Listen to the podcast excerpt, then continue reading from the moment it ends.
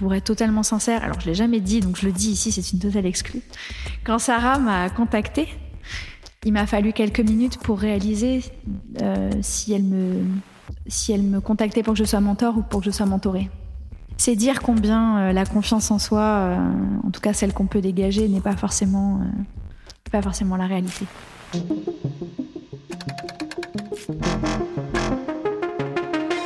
Je suis Natacha Ordas, entrepreneur dans la musique.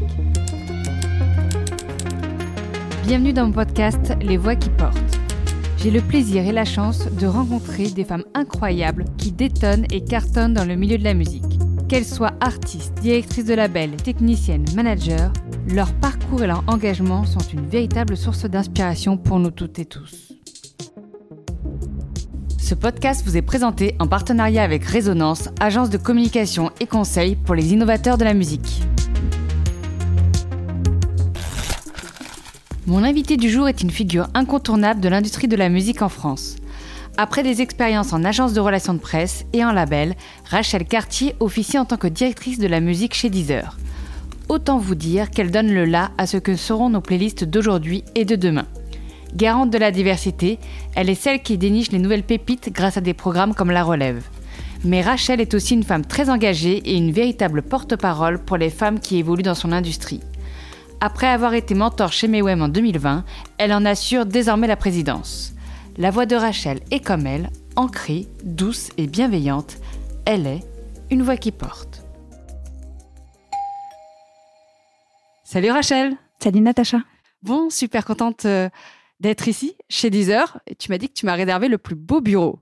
C'est vrai, la plus belle salle de réunion avec vue sur la Tour Eiffel. C'est pas c'est pas commun. Et je confirme qu'on est plutôt, plutôt pas mal et que la vue est magnifique. Et euh, je suis sûre qu'on va passer un bon moment. Donc, je te remercie euh, pour cela. Merci à toi.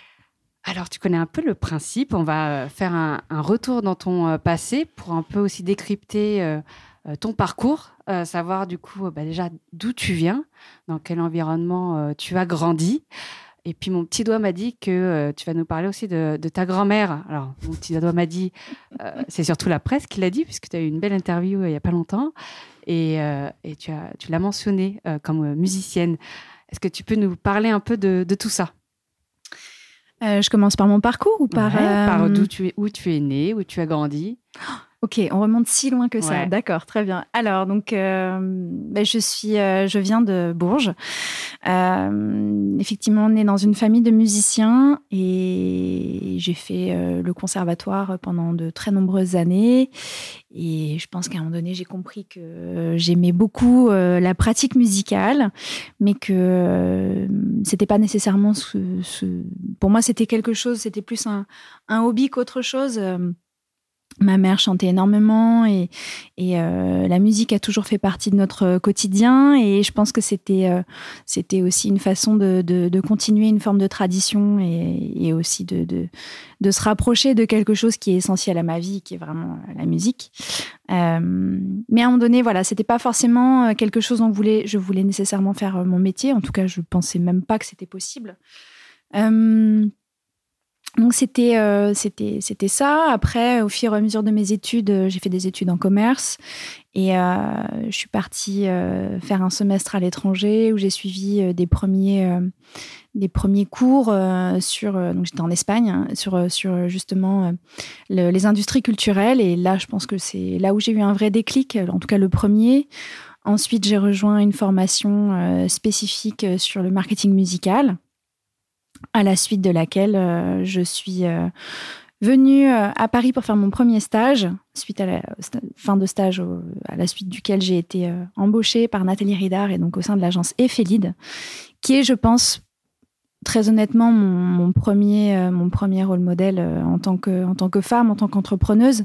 C'est marrant parce qu'il m'a fallu beaucoup de temps pour comprendre ça. Enfin non en vrai je le savais déjà mais c'est quelque chose c'est quelque chose qui m'a qui a nécessité beaucoup de réflexion et comment t'en es arrivé du coup à, aller travailler chez elle euh, au sein de son agence?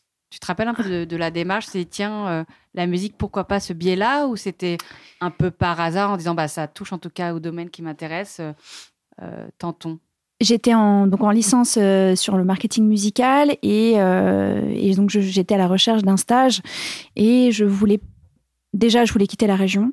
Ça me semblait indispensable. Pour moi, c'était évident qu'il fallait que je vienne à Paris pour pour être dans, des structures justement euh, déjà j'avais envie de me confronter à ça et j'avais envie de, je pense que j'avais un rêve aussi un petit peu de, de, faire de, découvrir en tout cas la musique sous, sous cette sous l'aspect le plus professionnel qui soit et le plus euh, peut-être le plus international qui soit aussi. Je pense que c'était une vraie volonté de ma part euh, une vraie un vrai intérêt. Et hum, un de mes un de mes profs, Bertrand Ledoux, une figure euh, de, la culture euh, dans, la région, me dit, euh, et quelqu'un qui a été lui aussi un vrai mentor pour moi, me dit, attends, je connais quelqu'un qui a une structure au sein de laquelle tu pourrais apprendre, je pense, beaucoup de choses. Et ça a été le, ça a été là ma première rencontre avec Nathalie. Et puis, euh, donc arrivé, euh, dans cette structure, effectivement, c'était euh, c'était une époque, alors pas si pas si ancienne, mais en même temps pas si récente, puisqu'il fallait vraiment développer tout ce qui est média web, les blogs, les, les, les plateformes, etc. Donc c'était en 2008. Et, et, donc on a vraiment fait, on a vraiment fait ça. Donc j'assistais Nathalie, je développais aussi donc un peu tout ce qui est nouveaux médias et et euh, on a vraiment travaillé sur plein de, plein de projets. Euh, et ce que je trouvais vraiment très intéressant, c'est qu'on on prenait les projets vraiment très très jeunes et l'idée était de les porter le plus haut possible. Et les projets, c'était surtout des artistes, des festivals, c'était... Un peu des deux. On avait un festival que j'aime beaucoup qui s'appelle Les Femmes s'en mêlent et que, qui est euh, encore aujourd'hui, euh, pour moi, fait figure de pionnier. Euh, je me rappellerai toujours, je pense, de, de, des moments de live que j'ai vécu euh, dans le cadre de ce festival. C'était un festival qui était 100% féminin, ce qui était quand même assez, assez inédit à l'époque et très, très, très porté sur la découverte. Donc là, c'est vraiment dans ces années-là où je pense que ce qui aujourd'hui fait partie de mon quotidien a commencé à se forger. Et on retrouve un euh, peu tes deux facettes quand même. Ah bah totalement, totalement. Et c'est marrant parce que voilà, c'est quelque chose que j'ai mis beaucoup de temps à comprendre. Je pensais que je, faisais ça un peu euh, par, euh, par intérêt, enfin intérêt dans le sens ça m'intéresse. et en fait, je m'aperçois que c'est quand même assez. Qu'il y avait des petites graines qui avaient été semées auparavant. C'est ça, c'est quand même assez constitutif de ma démarche et, et donc au final tout fait sens c'est la preuve que je l'ai pas fait justement à dessein, mais euh, que c'était c'était déjà plus ou moins ancré euh, dans, dans mes premiers pas dans, en tant que en tant que femme et en tant que professionnelle de, la musique. Donc euh, au final, tout, voilà, la boucle est bouclée, tout fait sens. Et, et donc oui, l'amour de la découverte et aussi un festival pionnier parce qu'il a permis de découvrir plein de, plein de talents et c'est aussi J'en parlais avec euh, justement le président du, festival que j'ai revu il n'y a pas très longtemps, euh, totalement par hasard. Euh, voilà, c'est le premier festival à avoir organisé des tournées exclusivement féminines et avec une économie quand même assez, assez complexe. et donc voilà, pour ça, je suis extrêmement fière d'avoir travaillé sur ces initiatives à l'époque. D'accord. Et donc, qu'est-ce que ça t'a appris ce premier, ce premier boulot finalement? Ça m'a appris. Sur euh, toi et sur ce que tu voulais faire par la suite Ça m'a appris que c'était une industrie euh, très dure. Euh, que c'était une industrie très dure et particulièrement pour les femmes. En tout cas, que sans vouloir tomber dans le, côté un peu victimaire, au contraire, c'est vraiment de se dire que, particulièrement en tant qu'attaché de presse, un métier très féminin, il y avait des biais auxquels il fallait vraiment faire attention. être extrêmement vigilante. et en ça, Nathalie et Catherine aussi, Catherine Go, pour moi, euh, voilà, un modèle absolu, euh, qui, m'ont appris justement la, déjà la rigueur du travail euh, et celle qu'on doit s'imposer en tant qu'indépendant. parce que Nathalie avait quand même monté une structure indépendante où elle faisait, où elle embauchait, où elle faisait travailler quand même environ six personnes, donc c'était quand même assez révolutionnaire et quand même une grosse structure aussi, donc vraiment encore une fois bravo à elle pour, euh, pour, euh, pour avoir mis tout ça en place et pour euh, avoir accompagné autant de projets. Mais en gros, la, donc la rigueur dans le travail et aussi l'importance en, tant que, en tant que femme d'être de, de, toujours extrêmement vigilante sur, dans, dans, le relationnel avec les uns et les autres. Donc, je pense que c'est ce qui m'a c'est ce qui m'a été donné. C'est le plus beau cadeau qu'elles m'ont donné à l'époque. C'était et c'est ce qui, je pense, explique aussi un peu euh, euh, ce pourquoi je suis reconnue aujourd'hui, et savoir d'être euh, voilà quelqu'un d'extrêmement rigoureux dans le travail, peut-être un peu perfectionniste parfois, j'en conviens, mais en tout cas avec aussi des valeurs quoi. Très bien. Et donc tu restes combien de temps là-bas? Je reste deux ans et demi jusqu'à ce que à l'époque un très bon ami me dise bon, euh, chez Vagram, ils recherchent quelqu'un sur le digital. Euh, pour moi, tu es totalement indiqué. Euh, as les, tu as les codes, tu as les références. Cet ami, c'est Michael Turbo, qui est aujourd'hui chez Sony CSL. Et, et je le remercie parce que il m'a poussé d'une façon qu'on m'avait rarement poussé jusqu'à présent. Et moi, j'avais absolument pas confiance en moi et je me disais pas, mais je me suis attachée de presse. Tu étais jeune aussi à l'époque, tu avais quel âge à peu bah, près J'avais 23 ans. Voilà. j'avais 23 ans. Oui, mais aujourd'hui, on a des exemples justement dans mes webs où les, les, les, les mentorés euh, ont 22-23 ans mmh, et sont des, sont des espèces de fusées euh, inarrêtables. Il y a un gap, je pense, générationnel. Il y a un vrai gap générationnel. Et donc voilà, il me dit mais si, mais absolument, euh, tu as tout à fait ta place. Euh, euh, il faut absolument que tu que tu candidates. Et effectivement, donc j'ai j'ai candidaté, j'ai été prise et ça a été pareil de très très belles années. Donc j'ai rejoint Vagram en tant que chargée de marketing digital. Donc c'était, j'ai pu, j'ai eu le, plaisir de collaborer avec des artistes comme Oxmo Puccino, Brigitte, Lilywood and the Prick, Aurel San et des artistes avec qui voilà j'ai oui, c'était ça. C'était vraiment. Euh, on était vraiment au cœur du projet, donc c'était vraiment euh, très, très ça intéressant. Veut dire quels sont exactement les, prérequis En tout cas, quel est le, euh, quelles sont les, tâches, entre guillemets, de, ce, de ce type de métier-là, chargé de projet digital? C'est bah, de gérer tous les investissements liés à la sortie des projets et puis c'est aussi de les accompagner dans une démarche créative. C'est comment est-ce que comment est-ce qu'on engage justement avec les communautés de fans des uns et des autres Comment est-ce qu'on comprend la typologie des communautés de fans Donc il y a vraiment, euh, oui, un enjeu de gestion de communauté, donc à la fois très créatif et en même temps euh, stratégique, digital. Et euh, honnêtement, avec Stéphane Murer, donc à l'époque qui était mon, dont j'étais le bras droit, justement, me, Enfin, on s'est énormément amusé, quoi. C'était des, des années formidables on s'est éclaté à faire les projets les plus, euh, les plus farfelus en même temps qui ont marché puisque ces artistes-là ont quand même tous, euh, euh, tous eu des carrières déjà à l'époque, mais ça, a été soutenu, ça a été soutenu par la suite. Donc évidemment, c'était le, la conjonction de plein de de plein de, de, choses, mais vraiment, on a passé des très très beaux moments et c'était vraiment très créatif. Moi, c'est ça qui me plaisait. Et donc, j'étais aussi en charge des plateformes. Euh, donc à l'époque, euh, donc euh, toutes les plateformes pour le compte de tous les labels de Vagram. Donc ça faisait quand même un petit, un sacré volume d'artistes à traiter et c'était vraiment les prémices du streaming. Donc c'était c'était vraiment une époque absolument fascinante et je dirais qu'on a on a co-construit ensemble particulièrement avec Deezer. Alors je dis pas ça parce que j'y travaille aujourd'hui, mais parce qu'il y avait vraiment une envie de la part de 10 heures de pareil d'être très créatif. Euh, par exemple, la première 10 heures session, euh, je l'ai faite en étant côté label et on l'avait euh, réfléchi à l'époque avec les équipes éditoriales.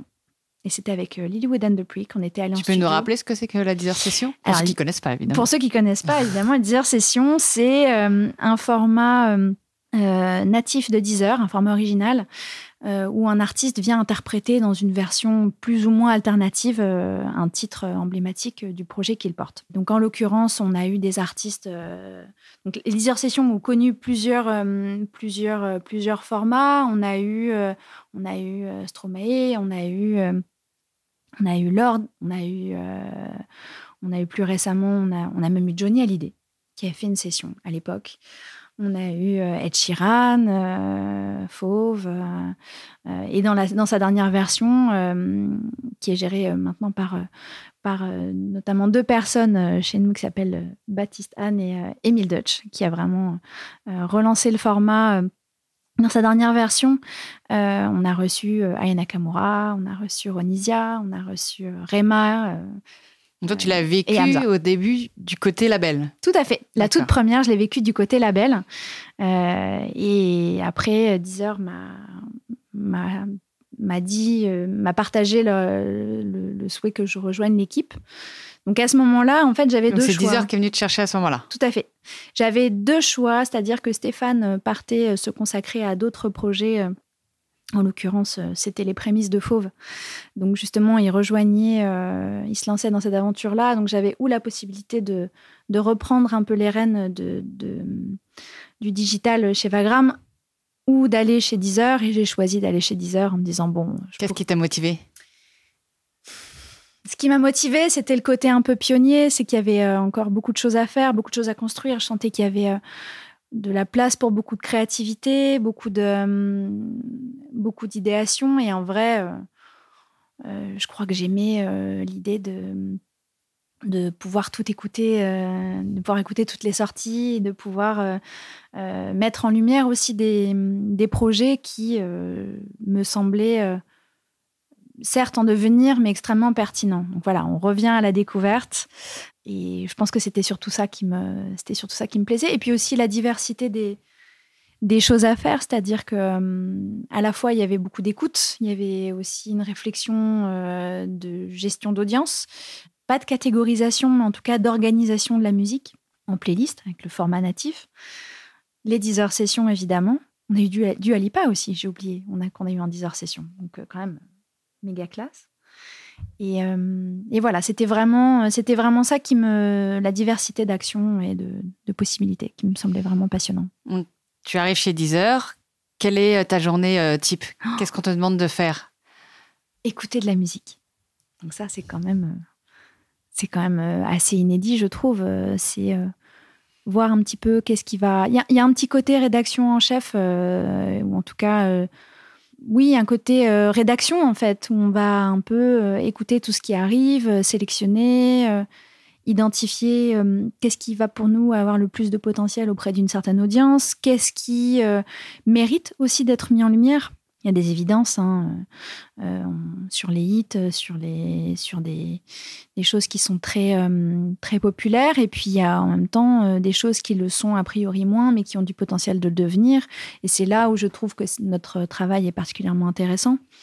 Et je pense que ce qui explique qu'il n'y ait pas cette routine qui s'installe, c'est qu'en fait, le métier a extrêmement évolué au fur et à mesure des années et que quand j'ai commencé chez Deezer, c'était beaucoup d'écoute euh, d'albums. Euh, on avait une playlist euh, qui s'appelait la Deezer 10, donc à l'époque c'était 10 titres de nouveautés. Et bon, depuis ça a quand même bien changé, hein, puisqu'on est plus sur une centaine de playlists et sur les nouveautés du vendredi qui contiennent en moyenne 80 titres. Donc le métier a énormément évolué. Aujourd'hui, j'ai la chance d'avoir euh, autour de moi une équipe euh, d'experts, euh, à la fois de genre, mais d'audience aussi, que ce soit sur des esthétiques plus chansons, variétés, pop, local, international, aussi ce qu'on pourrait qualifier d'hyper pop, et sur le rap aussi, où il y a énormément de sorties et sur lequel euh, Narges Bar fait un travail absolument formidable, justement, de de, catégorisation et, de, et pareil de détection. Euh, historiquement, elle a fait énormément de programmes sur, euh, sur des artistes euh, en devenir dans, ses, dans ses précédentes expériences. Et, je trouvais que c'était intéressant d'avoir un profil féminin aussi sur, sur une esthétique dont on dit qu'elle est misogyne, mais la réalité, c'est qu'elle l'est pas davantage que les autres genres. et en ce sens, voilà, je trouvais que c'était intéressant d'avoir une personnalité déjà reconnue dans, dans, la sphère médiatique euh, en tant qu'experte du genre et justement une approche un peu différente. Alors c'est amusant parce que on parle beaucoup, on va dire, de data, d'algorithmes quand on parle des, des, plateformes. Et toi, depuis le début, en fait, tu nous parles d'humain mm. et de même de choix éditoriaux, etc. Tout à fait. C'est la vérité, elle est où? Elle est entre les deux? La vérité, elle est entre les deux, c'est-à-dire que Bien évidemment qu'on regarde euh, les performances des titres euh, et que, encore une fois, euh, l'objectif de notre travail, c'est vraiment la satisfaction de nos, abonnés, de nos utilisateurs. Et aussi, euh, c'est ce qui, je trouve que, en tout cas, on essaye toujours d'avoir une approche aussi euh, qui permet de donner envie à des nouveaux utilisateurs de rejoindre la plateforme. Pour, schématiser et le rendre au final assez simple, on, va dire que notre travail se base sur euh, l'analyse de chiffres, mais pas que. C'est-à-dire qu'il y a aussi une grande part d'humain, euh, énormément de nouveaux talents qu'on a découverts. Euh, parce qu'on a notamment un programme de détection qui s'appelle Deezer Next, évidemment se base sur l'analyse de chiffres, mais aussi sur des paris. Euh, pour moi, c'est, c'est, il y a vraiment un côté pari éditorial qui est très très fort et, encore une fois, j'ai la chance d'avoir une équipe composée d'experts. Euh, on n'est pas dans la musicologie, mais pas loin. Voilà, savoir ce qui va fonctionner, c'est euh, à la fois euh, de l'expertise musicale, mais de l'expertise d'audience. Et euh, tout le monde n'est pas capable d'identifier de, euh, ce qu'est un futurite. Bah, Alexandre Pipieri, dans mon, équipe, est complètement capable de le faire. Ça a été un des premiers à entendre euh, les premiers titres d'Adèle et, de dire que ce sera, ce sera l'une des plus grandes artistes des, décennies à venir. Gilles Suignard, dans mon équipe, qui est accessoirement l'employé numéro 2 aussi. Donc, c'est dire combien c'était important pour Deezer d'avoir une expertise éditoriale voilà, c'est quelqu'un euh, qui a une, connaissance musicale euh, tellement large et qui, euh, qui justement est souvent dans, la bouche des artistes qui font le retour, comme quoi c'était vraiment la première personne à, à se pencher sur le projet. C'est le cas par exemple de Pierre Demar Gilles est quelqu'un de très discret, mais c'est quelqu'un d'extrêmement euh, reconnu aussi dans cette industrie comme étant l'un des plus gros découvreurs euh, de talents, euh, tout esthétique confondu. Donc, c'est quelqu'un de très curieux. Et, et voilà, pour moi, c'est essentiel d'avoir la capacité d'analyser des chiffres, mais aussi d'être capable d'anticiper ce qui sera le succès de demain. Et ça, les chiffres seuls peuvent difficilement le, prédire. En gros, ils sont vraiment en amont des tendances. Et donc, si on reprend, euh, si on continue sur ce sujet-là, quel serait pour toi, euh, dans le côté découverte justement, ton mm. plus gros succès, euh, ce dont tu es le plus fier, ou la plus fière, pardon? Et au contraire, on va dire ton échec, ou en tout cas, mince, j'aurais pu, je suis passée à côté, j'ai pas vu ça, j'aurais aimé le voir, ou là, j'aurais pu faire mieux, ou ce que tu toi, tu veux même mettre dans la catégorie échec, mais qui n'est jamais un échec euh, forcément en soi. Euh, mais pour en tout cas les opposer, euh, plus ta victoire et puis euh, voilà le, le, truc qui marche un petit peu moins quoi. Des succès, j'en vois plein. Alors c'est pas mes succès, c'est justement c'est quelque chose qui est très important pour moi. C'est quand même de, de, reconnaître aussi que bah, les succès qui sont les nôtres sont les nôtres et pas les miens. je pense à un en particulier, c'est la relève. Euh, la relève, c'est justement une création originale, donc une production originale euh, initiée par Deezer, euh, qui, dans, son souhait de se rapprocher aussi d'une audience peut-être plus jeune, a souhaité s'engager aux côtés des nouveaux artistes du rap français qui étaient encore à l'époque, hein, on va pas se mentir, pas forcément un genre euh, très apprécié euh, ni des institutions, ni des plateformes, ni des médias, tout simplement. Et mm, on a souhaité, euh, en tout cas, on a considéré que c'était assez facile, enfin, c'était peut-être trop facile de s'associer déjà un peu au poids lourd du genre. Et en tout cas, ce qui m'a, apparu le plus évident, c'est de se dire, ok, là, ce qui va vraiment permettre de toucher des audiences plus jeunes, c'est de d'être à leur côté et de pouvoir identifier pour eux et avec eux quels vont être les futurs rapstars euh, euh, et, donc de pouvoir les identifier euh, le plus tôt possible.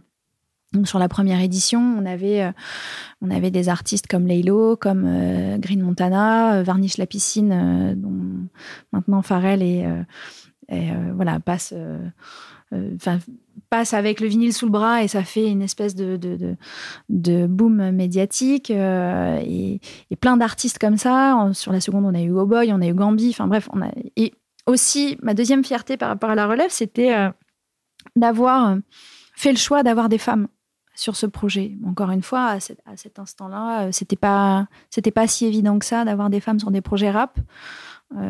Pour être totalement sincère, il a fallu bien diguer parce qu'il n'y en avait quand même pas beaucoup. Euh, et je crois que c'est surtout ça ma, plus grande, ma plus grande fierté et la plus grande fierté de, toutes les personnes qui, qui ont pu collaborer sur ce projet, et elles sont nombreuses, c'est d'avoir des femmes aussi représentées. Donc sur la première édition, on a eu Lala Ace. Sur la seconde, on a eu Meryl et, et, Manal, qui, qui, avait déjà une très belle notoriété euh, au Maroc, mais qui, euh, qui, euh, était encore en, train de s'installer en France, et, et Meryl. Donc le Juice, Meryl et Manal. Donc sur la première, on a eu Lala Ace, sur la seconde, on a eu Vicaire et Sally, et sur la troisième, on a eu Meryl, Manal et, et le Juice qui aujourd'hui ont des carrières euh, absolument honorables et qui sont en, plus en pleine prise de puissance. Et ça, je trouve que c'est vraiment. Euh, satisfaisant. C'est extrêmement satisfaisant. C'est. Euh, pour moi, c'est normal, en fait. C'est juste normal. Je, c'est en ça où, pour moi, c'est. C'est une grande satisfaction, mais je ne vais pas non plus nous jeter des fleurs. Pour moi, c'est normal. C'est juste essayer de, compenser euh, quelque chose qui, ne devrait pas exister en fait. Et euh, j'ai pas le sentiment d'avoir fait quelque chose d'exceptionnel. Pour moi, c'est normal d'avoir euh, cherché à avoir une représentation euh, peut-être plus équilibrée aussi des talents, des forces. Et, et ce que j'adore chez, chez, elles, c'est qu'en fait, elles sont arrivées avec l'envie de montrer qu'elles étaient encore meilleures que les autres, meilleures que les hommes. Donc c'est vraiment un état d'esprit qui, Combative Oui, combative. Et encore une fois, j'étais contente de pouvoir euh, leur offrir la visibilité qui, selon moi, euh, qu'elles, selon moi, méritaient.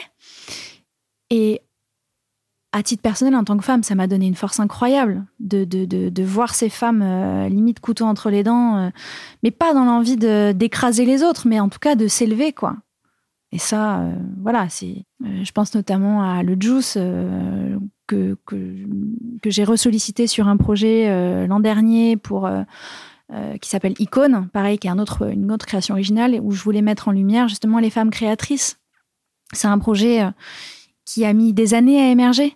Et, c'était, c'était pour moi extrêmement intense et émouvant de, le voir émerger l'an dernier. Et, et j'oublierai jamais ces mots, particulièrement le Juice, quand on a lancé le projet, où en gros, elle, refaisait le parcours et, elle disait combien, euh, combien notre, notre soutien avait été euh, décisif pour elle. Et je pense que c'est ça, en fait, qui, qui, pour moi est le plus important. C'est parfois, il suffit de pas grand-chose pour que pour que pour qu'un talent, quel que soit son genre euh, et son genre musical, émerge. Donc en fait, je pense que c'est ça que je retiens, c'est de ne jamais sous-estimer le, pouvoir des petites attentions.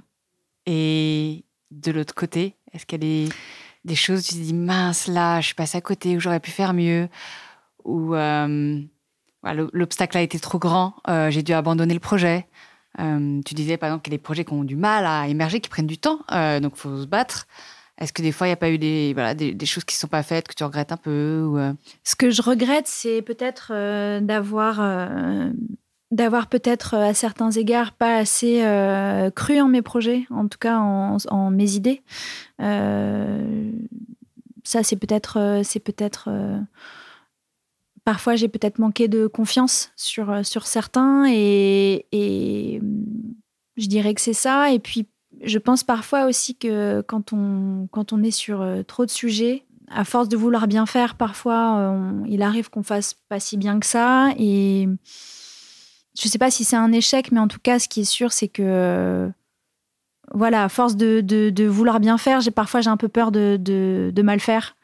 Donc, euh, c'est, en tout cas, c'est une attention que j'essaye de porter au quotidien sur un peu tout ce que je peux faire au quotidien, toutes les initiatives euh, auxquelles j'ai envie de participer. Parfois, je suis peut-être un peu trop enthousiaste aussi. J'ai envie d'être sur euh, plein de projets et du coup, euh, peut-être qu'il faut que j'apprenne à être aussi un peu plus mesurée dans certaines choses parce que à force de vouloir trop en faire, on, fait moins bien. Mais j'ai pas de j'ai pas enfin ça peut sembler très présomptueux de dire ça et alors encore une fois c'est pas du tout ce que je veux véhiculer mais j'ai eu beaucoup de chance et, tout ce qui a pu être des, des échecs professionnels, on a réussi, je pense, à les transformer on a, ici, on a réussi à rattraper, et encore une fois, c'est parce que je ne suis pas seule, au contraire, que je suis très entourée, qu'on a réussi à les transformer. Ce n'est pas tant des échecs, c'est peut-être plus des, des regrets de se dire euh, on n'est pas allé assez loin, ou bah, il n'y avait peut-être pas assez de femmes dans la relève, par exemple, mais bon, encore une fois, euh, on n'a pas dit notre dernier mot. c'est ça qu'on aime entendre. Euh, je vais te parler maintenant de ton autre casquette. Moi, j'aimerais surtout que tu m'en parles d'ailleurs, plutôt que moi. c'est Mewem. Comment tu es arrivée à Mewem Qu'est-ce qui t'a plu? Qu'est-ce qui t'a attiré? Euh, Quel est un peu voilà, le, parcours jusqu'à euh, ce que tu sois maintenant présidente? Donc, est-ce que tu peux nous, euh, nous raconter ça? Comment ça a débuté? Comment ça a débuté? Alors, ça faisait déjà quelques temps que j'avais envie de, de faire, de développer des initiatives annexes. Donc, c'est vrai que jusqu'à présent, j'étais euh, très investie sur euh, un autre programme euh, qui s'appelle Les Inuits du Printemps de Bourges. Donc là, j'étais vraiment sur la casquette découverte. j'ai passé trois années formidables à sillonner la France à la recherche des, talents de demain pour le Printemps de Bourges. Et donc, je remercierai toujours Rita de m'avoir fait confiance, Rita, Rita Sarego, sur cette initiative je pense que j'arrivais à la fin d'un cycle et j'avais envie de passer un peu aussi le, témoin à, quelqu'un. Et, au même moment, Sarah Brunet, euh, euh, qui travaille aujourd'hui qui est à la Commission européenne, me, me et qui, qui, était donc l'ancienne présidente de, de MEOM, la précédente présidente, me contacte et me dit euh, on aimerait beaucoup que tu nous rejoignes euh, au sein de MEOM. Et alors, pour être totalement sincère, alors je l'ai jamais dit, donc je le dis ici, c'est une totale exclue. Quand Sarah m'a contactée, il m'a fallu quelques minutes pour réaliser euh, si, elle me, si elle me contactait pour que je sois mentor ou pour que je sois mentorée. C'est dire combien euh, la confiance en soi, en tout cas celle qu'on peut dégager, n'est pas pas forcément la réalité. Bon, après coup, je me suis dit, bon, non, exagère pas quand même. Euh, as un poste euh, quand même un peu, euh, un peu capé. A priori, c'est pour être mentor quand même. Mais bon, voilà, quand même. Je pense que c'est important de le dire, parce que c'est une, petite anecdote, mais qui finalement n'en est pas tant une que ça. Et honnêtement, pour moi, ça a été, je pense, un énorme déclic. ça a été un énorme déclic dans ma vie de me dire, tu as énormément de choses à transmettre et c'est aussi une façon pour toi de grandir. C'est-à-dire que ça a été une rencontre, euh, on, sort, voilà, on sortait du confinement, tout le monde, ça avait quand même été un petit peu la tectonique des plaques, euh, tout le monde était quand même un peu touché par euh, ce qu'on venait de traverser et il y avait peut-être aussi une envie de se reconnecter, de se reconnecter aux autres. Et euh, ça a pour moi été une expérience euh, vraiment euh, révélatrice de, ce qui m'anime en fait, c'est la transmission. Je pense que c'était aussi une façon de peut-être de, réparer certaines choses puisque j'avais j'avais peut-être souffert de ne pas être assez poussée dans mes retranchements et dans mes études et, et de ne pas avoir été assez bousculée peut-être je pense de ce côté-là. Euh, j'avais beaucoup manqué de confiance et, de, mentorat. Et je pense que c'était, voilà, comme je disais tout à l'heure, euh, Nathalie euh, a été pour moi, je pense, un, rôle modèle très important, mais aussi d'autres hommes hein, comme Stéphane ou, Henri Jamais aujourd'hui chez Believe qui m'ont donné aussi beaucoup de force à l'époque quand, je travaillais avec eux chez Vagram. Et voilà, c'était aussi une façon de me faire basculer de l'autre côté, de se dire, voilà, maintenant c'est à toi de transmettre. Et je pense que c'était, vraiment c'était un, très très beau moment et je suis, très heureuse d'avoir accompagné euh, Maëva euh, la première année et, Margot la seconde. Euh, voilà, je pense que c'est pareil, on ne devient pas mentor en un claquement de doigts, en un claquement de doigts, pardon. ça nécessite du temps, ça nécessite beaucoup de réflexion, beaucoup de. Bah, tu, le sais aussi bien que moi. Hein, ça fait quelques années aussi que tu endosses ce rôle. Et euh, t'es mentoré euh, à chaque fois sans dithyrambique à ton égard. Donc je pense que tu as beaucoup de choses à donner aussi sur, euh, sur ce sujet-là. Donc c'est vraiment formidable. Donc mentor deux années. Et puis à chaque fois, j'avais envie de m'investir davantage. Comment est-ce que je peux faire? Comment est-ce que je peux vous aider? Etc. Je sentais qu'il y avait peut-être un besoin aussi sur de la communication. Et puis j'appréciais énormément de travailler avec, avec Hélène, qui à l'époque était coordinatrice donc Hélène, quand même, arrêtons-nous deux secondes sur son profil, c'est euh, la représentation parfaite de comment le mentorat peut permettre de passer des étapes, des caps dans une carrière. Hélène était mentorée. et par la suite, elle a rejoint le programme en tant que coordinatrice et maintenant elle en est directrice. Donc je dirais qu'on est un peu toutes les deux le duo, le binôme on se complète euh, sur beaucoup de choses. Et donc voilà, en tout cas, j'avais, j'avais envie de, de, collaborer davantage avec, euh, avec elle et Sarah. Et puis un jour, Sarah m'appelle et me dit, euh, je vais passer le témoin aussi à mon tour.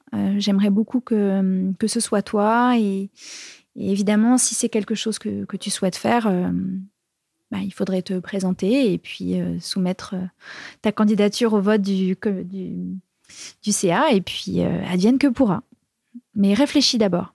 Donc j'ai pas mal réfléchi, j'en ai pas mal parlé avec elle, avec Hélène, et puis euh, j'ai décidé de me présenter. J'ai été élue, et puis, euh, et puis me voilà présidente euh, du, plus gros programme de mentorat en France, qui a eu aussi une déclinaison européenne, des, des, des, antennes un peu partout en Europe, un réseau absolument colossal de professionnels, et puis un casting de mentors de haute volée euh, et encore une fois aussi un casting de mentorés euh, toujours plus impressionnant et impressionnante, je trouve. Tu trouves que le, que le, niveau des candidatures euh, monte C'est après c'est aussi la notoriété du, du programme hein, qui fait qu'on reçoit plus de candidatures, mais ça va plutôt dans le bon sens, ça? Au-delà du niveau, parce qu'en vrai, euh, ce serait, euh, serait pas rendre euh, grâce aux, premières qui, ont ouvert la voie aussi et qui avaient déjà un très très bon niveau. C'est plus une question de, je trouve, de confiance en soi, mais alors qui est pas tant lié au programme, mais peut-être plus à une question de génération. ce qui, je trouve, ressort notamment des deux dernières saisons, c'est justement peut-être une une meilleure conscience de soi et de ses capacités et de, de ce plafond, plafond, de verre qui au final n'en est peut-être plus autant. En tout cas, mm. euh, je reprends, il l'est toujours, mais en tout cas, peut-être qu'elles se sentent mieux armées pour pouvoir euh, le dépasser. Euh, Puis faire cette démarche, déjà d'aller dans un programme, c'est pas rien. Déjà, c'est pas rien. Une prise de conscience, une certaine maturité, une prise de conscience de d'aller chercher peut-être des choses qu'on ne pourrait pas trouver tout seul de façon isolée. Quoi. Absolument, tu parles de maturité et je pense que c'est le bon terme, c'est-à-dire que euh, quel que soit leur âge, euh, elles font preuve d'une, d'une, d'une, quand même d'une vision assez, euh, assez impressionnante de leur, de leur, de leur projet et, de comment il peut se déployer dans les, dans les années futures. Et ce que je trouve aussi assez, assez hallucinant, c'est, et je pense notamment à Margot ma mentorée de l'an dernier, Margot Rapin, qui, qui a monté une agence de sonorisation d'espaces commerciaux qui s'appelle euh, Marge Musique, euh, et qui est une jeune femme absolument exceptionnelle, euh, c'est l'absence de peur de l'échec. Mais c'est hallucinant. C'est OK, je vais peut-être me planter, mais en fait, c'est pas grave, je rebondirai autrement. C'était déjà pas son enfin c'était pas son premier projet et puis en vrai oui, le futur est incertain, mais, euh, mais il l'est pour tout le monde. Donc euh, j'y vais, je fais ma trace et puis, euh, et puis on verra bien. Et ça, pour moi, ça a été, je pense, même dans ma propre carrière, ça a été un, un élément déclencheur fou, vraiment. Je trouve qu'il y a plus d'audace dans cette nouvelle génération? Il y a un côté, bah, pourquoi pas moi, et j'y vais, je tente, et quelle que soit l'issue, qu'elle soit favorable ou non? Elles ont. Alors, je vais, je vais reprendre ce que je disais tout à l'heure, c'est-à-dire que autant je disais, euh, pour moi, c'est normal ce que j'ai fait, donc je suis pas sûre que ce soit des réussites, mais en tout cas, ça me semblait être des, indispensables. Bah, de la même façon, euh, elles font preuve d'audace, pas forcément plus que les hommes, mais comme les hommes, euh, ou en tout cas dans les mêmes, je trouve dans les mêmes proportions. Euh, et, c'est en ça où on s'aperçoit que en réalité c'est possible et que l'audace n'est absolument pas genrée et que tout ça c'est stupide en fait de voir les choses par ce prisme-là. C'est juste des êtres humains qui ont envie de faire des choses et qui euh, ont effectivement l'audace nécessaire de le faire. Et je pense que c'est plus les générations passées qui en manquaient pour euh, plein de raisons euh, exogènes euh, et euh, indépendantes de leur volonté, mais je dirais qu'on tend vers quelque chose de, de normal, on tend vers la, une forme de normalité. Et c'est extrêmement réjouissant. Et donc toi, dans, dans le cadre de ce programme-là, euh, qu'est-ce que tu t'es donné comme objectif? Tu t'es dit, j'imagine que c'est un mandat, c'est ça? Oui. Et idéalement, quel serait pour toi l'aboutissement, en tout cas, où est-ce que tu vois le, programme dans, à la fin de ton mandat? Où est-ce que tu as envie de l'amener? Quelles seront pour toi, en tout cas, les, clés de réussite? Tu te dis, bah, j'ai réussi à faire ça. Bon, c'est déjà un, gros morceau. Euh, et du coup, j'en suis, j'en suis contente et je passerai euh, sûrement le, relais, le bâton à quelqu'un d'autre. Mais euh, comment tu définirais, toi, le, succès que tu as envie, en tout cas, de, créer avec ce, programme-là? Déjà, on, a franchi quelques caps et justement, on, travaille. Là, c'est les cinq ans du programme. On travaille justement sur une sorte d'état des lieux pour la clôture du programme en juin. Euh, déjà, je pense qu'on aura un retour d'expérience qui sera, qui commencera à être euh, pertinent aussi. Euh, je dirais que sur la partie mentorat, voilà, pour moi, l'experte, c'est Hélène. encore une fois, c'est le, l'exemple parfait pour montrer la, réussite, la réussite du programme.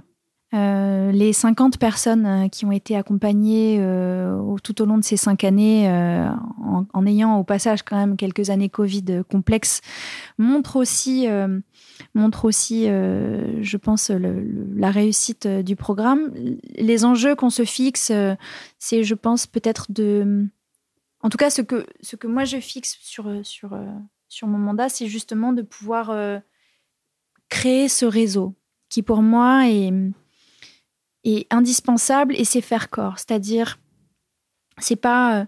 J'ai toujours une approche en plein et pas en creux. Alors, ça peut faire rigoler des gens parce que c'est une, expression que j'emploie assez souvent, mais pour moi, elle est, elle est tellement pertinente et euh, tellement représentative de ma démarche. C'est de se dire, je suis pas en.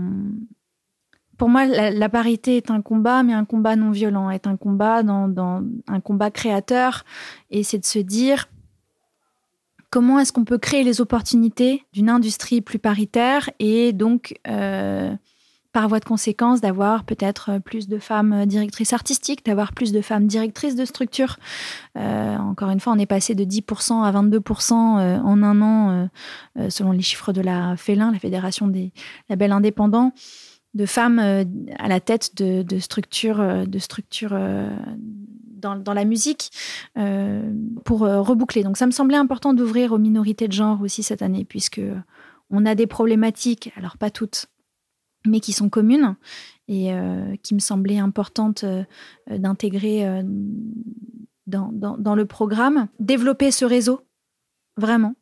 et ça passe aussi par les anciennes mentorées. Je pense que c'est peut-être un des enjeux, euh, en tout cas des défis qu'il a été difficile de relever sur ces dernières années, c'est comment est-ce qu'on euh, réengage aussi les anciennes et comment est-ce qu'on garde ce lien, comment est-ce qu'on l'entretient, comment est-ce qu'on le nourrit, euh, comment est-ce qu'on l'alimente. Et donc c'est un peu les, enjeux qu'on se fixe. Et puis surtout, voilà, il y a pour moi, il y a les, principaux freins auxquels font face les, les, les mentorés.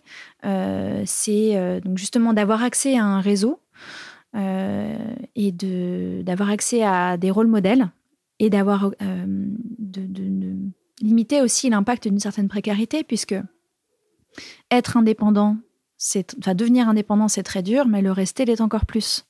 Donc pour moi, il y a des vrais enjeux de, de, soutien et d'accompagnement, euh, pourquoi pas financier, des mentorés qui me, qui me être l'objectif. Donc c'est créer le réseau, créer des opportunités business et, euh, et euh, créer les conditions, euh, en tout cas alimenter les conditions de, pour rester indépendant. C'est un sacré agenda, ça. D'ailleurs, c'est un sacré agenda tout court, parce que 10 heures, mais ouais, j'imagine que tes journées sont folles. Tu t'arrêtes pas d'aller en concert, tu vas toujours. Je vais moins en concert parce que je pense que j'ai intégré le fait que pour moi, l'écoute musicale était quelque chose peut-être de plus internalisé. Euh, la musique, je l'ai à l'intérieur, donc c'est peut-être plus quelque chose que je. J'adore écouter la musique au casque. C'est peut-être aussi lié à ma personnalité, je pense. Mais euh, je pense que je suis peut-être plus touchée par euh, la musique même si, même si j'ai, eu des très beaux moments de live, je pense que voilà, j'ai, fait énormément de concerts. Euh, j'en fais toujours avec autant de plaisir, mais j'en fais moins. Euh, et voilà, je, je me consacre effectivement beaucoup à, beaucoup à mes web et à la réflexion, on va dire. Alors, on a pas mal parlé de, on a parlé de tes mentors, on les a, mm. on les a cités, qui sont hyper importants dans un parcours. Tu as même dit que tu aurais aimé en avoir plus ou peut-être plus tôt, mm. euh, que ça t'aurait aidé. Donc, on comprend du coup la, suite du parcours. Tout ça fait effectivement beaucoup, beaucoup sens. Tu as été mentor. Oui. Euh, là, tu as été femme de culture. Tu as été parmi les 20 personnes les plus influentes euh, dans Bouscapé. Ben, il y, a beaucoup de reconnaissance en ce moment. Comment, comment tu le vis? Est-ce que tu dis, bah, normal?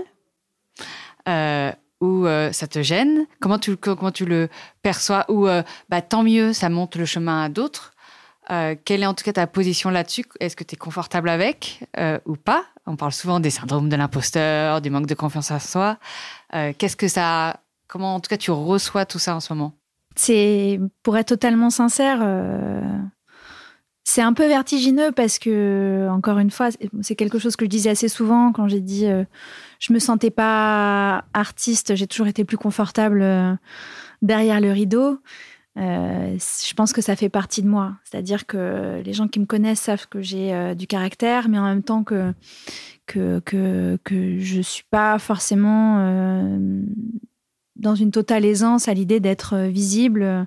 Euh, donc c'est quelque chose, euh, je dirais que c'est aussi une certaine façon, un peu une façon de traiter cette, cette, cette timidité. Mais j'accepte, j'accepte ce rôle parce que effectivement, je pense qu'il y a besoin d'avoir des de la visibilité et que ça passe par ça et que je suis très contente euh, quand on vient me solliciter pour des, pour des projets de pouvoir dire je pense que c'est bien si c'est quelqu'un d'autre que moi. Donc, euh, donc euh, je, suis très heureuse de pouvoir aussi visibiliser nos mentors par exemple, de voir, de voir, de visibiliser Hélène, ça me semble très important. Donc voilà, pour moi c'est c'est plus pour moi, c'est important d'avoir des rôles modèles, mais c'est important qu'ils soient divers.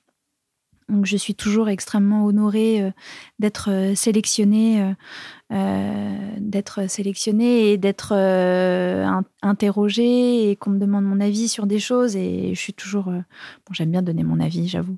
Mais, mais en vrai, je trouve que c'est aussi très important de, de ne pas trop polariser et de se dire qu'il y a, en vrai, on est quand même assez nombreuses dans la musique. Et je trouve que c'est ça qui est cool et c'est ça qu'il faut pouvoir euh, montrer. Il y, a, énormément de papiers qui se font sur le sujet et c'est, je suis toujours euh, d'autant plus contente quand c'est au final quelqu'un d'autre aussi, une autre femme, un autre parcours, parce que justement, je pense qu'il faut montrer la diversité de nos parcours. Très bien. On va passer à la session Secret Sauce. Si tu le veux bien, est-ce que tu vas nous dire, tu vas nous le dire, ta phrase mantra? Je t'avais demandé de, de préparer un petit peu tout ça. Tout à fait. Alors, quelle est-elle? La phrase mantra, bon, j'en ai, euh, j'en ai un paquet, hein, mais en vrai, euh, s'il y en a une que je dois retenir, euh, et si on considère que, on va dire qu'elle s'adresse à toutes les jeunes femmes et, et, personnes de minorité de genre qui hésitent à se lancer, qui doutent et, et qui ont des peurs internalisées, quelles qu'elles soient, c'est fake it till you make it. Parce qu'à un moment donné, si vous doutez, les gens autour de vous ne le voient pas forcément. Et c'est très bien qu'ils ne le voient pas. Donc, euh, faites semblant d'être sûr de vous jusqu'à ce que ça devienne un automatisme. Et je dis ça, je suis pas sûre de moi. Hein. donc, euh, encore une fois, attention à ne pas euh, trop croire ce qu'on voit sur les réseaux sociaux. La réalité est souvent un peu différente. Donc, donc voilà, fake it till you make it. Ça, c'est du conseil pour toutes les jeunes femmes qui se lancent dans leur projet. Tout à fait, mais pour toutes les personnes en vrai, parce que je m'aperçois que euh, il y a plein de jeunes hommes euh, aussi, euh, et pas que, encore une fois, je parle vraiment, j'essaie de, m'adresser à, toutes les jeunes personnes en fait qui se lancent, quel, quel, que soit leur genre. on est nombreux à avoir des doutes, on est nombreux à être, à manquer d'assurance, donc voilà, faites, fake it till you make it, faites semblant jusqu'à ce que ça devienne un peu plus naturel. Et une chanson, est-ce qu'il y a une chanson en, particulier qui est importante euh, dans ta vie ou, euh, ou une chanson du moment, laquelle tu as envie de nous partager en tout cas? Alors, je, trouve, c'est toujours la question la plus dure en fait. C'est difficile pour quelqu'un qui travaille pour une plateforme de streaming. Oui, j'en conviens. Et puis pour quelqu'un qui, euh, voilà, encore une fois, la musique. La, la, la, la, musique est tellement euh, essentielle à ma vie et tellement liée à des moments, à des événements. Euh, j'ai un rapport à la mémoire qui est un peu particulier, c'est-à-dire que j'oublie des pans entiers de ma vie, mais par contre, je me rappelle de quasiment tous les titres que j'ai entendus dans ma vie. Donc c'est c'est quasiment impossible de choisir pour moi. Donc je vais me concentrer sur un titre qui m'a bouleversée ces dernières, euh, ces dernières semaines et que j'écoute en boucle, c'est euh, The Black Seminole de Lil Yachty, que je trouve, euh, si ce n'est révolutionnaire, révolutionnaire parce que c'est un rappeur qui l'a fait et le pauvre s'est fait extrêmement mal jugé sur ce titre, mais moi je trouve que c'est un chef-d'œuvre. Voilà. Et pourquoi c'est un chef-d'œuvre pour toi? C'est un chef-d'œuvre parce que justement, il s'est affranchi de, des codes et de, du jugement du regard des autres, c'est-à-dire qu'on l'attendait à un certain endroit et il a décidé d'aller complètement ailleurs. Les gens l'ont jugé sur ça, euh, les médias l'ont jugé sur ça, et moi je trouve, je salue sa démarche. Et en plus de ça, euh, musicalement, c'est c'est un morceau qui a plein de mouvements, qui a plein de, de passages très importants. C'est un morceau qui s'affranchit des formats aussi. Et rien que pour ça, euh, je, je, je, salue, je salue sa démarche. Voilà. Et en plus de ça, parce que c'est toute une, l'album est incroyable et je, vois bien la petite clique d'artistes euh, qui gravitent autour et je pense que je paierais très très cher pour passer euh, quelques heures en studio avec eux. Ça doit être euh, un bouillon créatif absolument incroyable. voilà. Peut-être sur une prochaine 10 heures session. Peut-être. Iliotti, si tu m'entends. et alors à qui tu penses pour une prochaine invitée dans les voix qui portent qui pourrait avoir, voilà, son sens, euh, nous parler de son parcours et euh, partager avec nous Je vais devoir choisir. Donc, donc je vais en choisir une. c'est. Ah, c'est dur. je vais choisir Narges Bar, qui est justement, je pense, une, une grande journaliste une grande journaliste euh, qui, est une grande experte aussi euh, du rap, mais pas que, et qui a un parcours euh, absolument incroyable, professionnel, personnel, et qui est, qui est une, une, une personne avec qui j'apprécie énormément de travailler, qui a des convictions et qui les porte haut et fort et qui est extrêmement respectée dans, dans, dans l'industrie et, et j'ai envie de pouvoir et sa voix porte vraiment. Pour moi c'est c'est elle la personnalité la plus influente euh, du rap aujourd'hui, c'est pas moi. Donc euh, vraiment, ça me semble très important de, de pouvoir euh, lui donner la possibilité de parler à ton micro. Je te remercie Rachel. Merci à Merci toi pour ce moment et ce, partage avec nous toutes et tous. Merci à bientôt. À bientôt.